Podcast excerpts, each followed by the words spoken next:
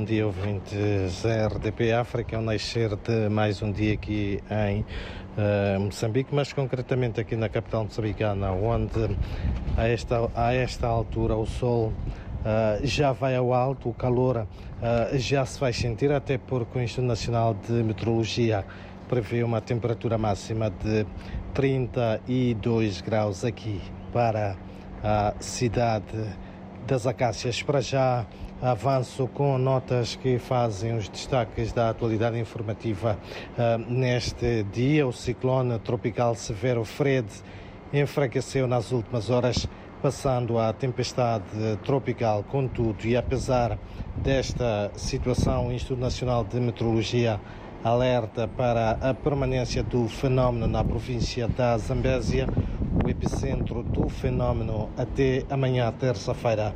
O INAM alerta também a tensão das províncias de Sofala, Manica e Tete no centro e Niassa e Nampula na região norte de Moçambique, onde deverão ser registradas chuvas uh, fortes.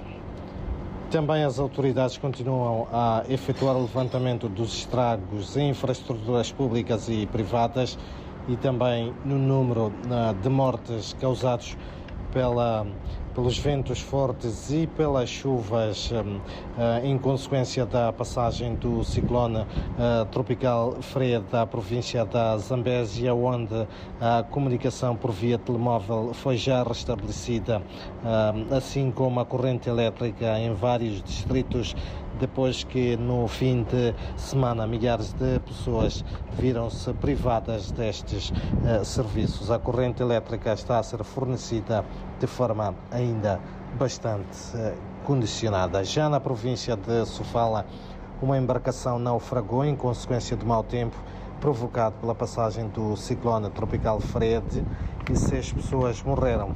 Isto de acordo com o anúncio feito pelo delegado do Instituto Nacional de Gestão de Risco de Desastres, Aristides Armando, que aponta para os distritos de Moanza e Marromeu como os mais afetados pelas chuvas que caem de forma intermitente desde sábado. Já agora olhamos também para outras uh, notas. A cultura moçambicana está de luto, morreu o ator e humorista Satar Musaia, este que se notabilizou nas artes cênicas em alguns grupos teatrais, seriados, novelas e muito mais, onde granjeou a simpatia do público com as suas performances. Uh, o funeral decorreu ontem em Maputo. Enquanto isso, a cerimónia de Azagaia, músico de intervenção social que perdeu a vida na quinta-feira aqui na capital moçambicana, aliás, na, na, na, na, na província de Maputo, neste caso, no caso na cidade da Matola, tem o funeral marcado para a tarde de amanhã, terça-feira.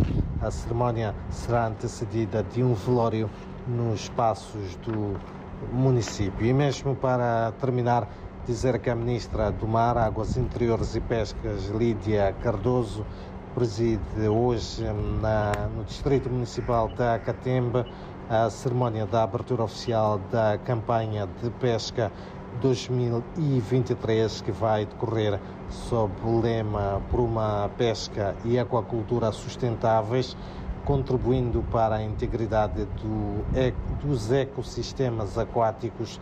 A abertura da campanha acontece depois do período de defeso e veda da pesca do camarão de superfície, que durante quatro meses e meio foi observado no Banco de Sofala, na Baía de Maputo e também na Foz do Rio Limpopo. São então estas algumas um, das notas uh, David uh, Joshua e ouvintes que fazem os destaques uh, um, da informação neste começo uh, de uh, segunda-feira, um dia, recordo em que a temperatura máxima aqui para a capital moçambicana é de 32 graus.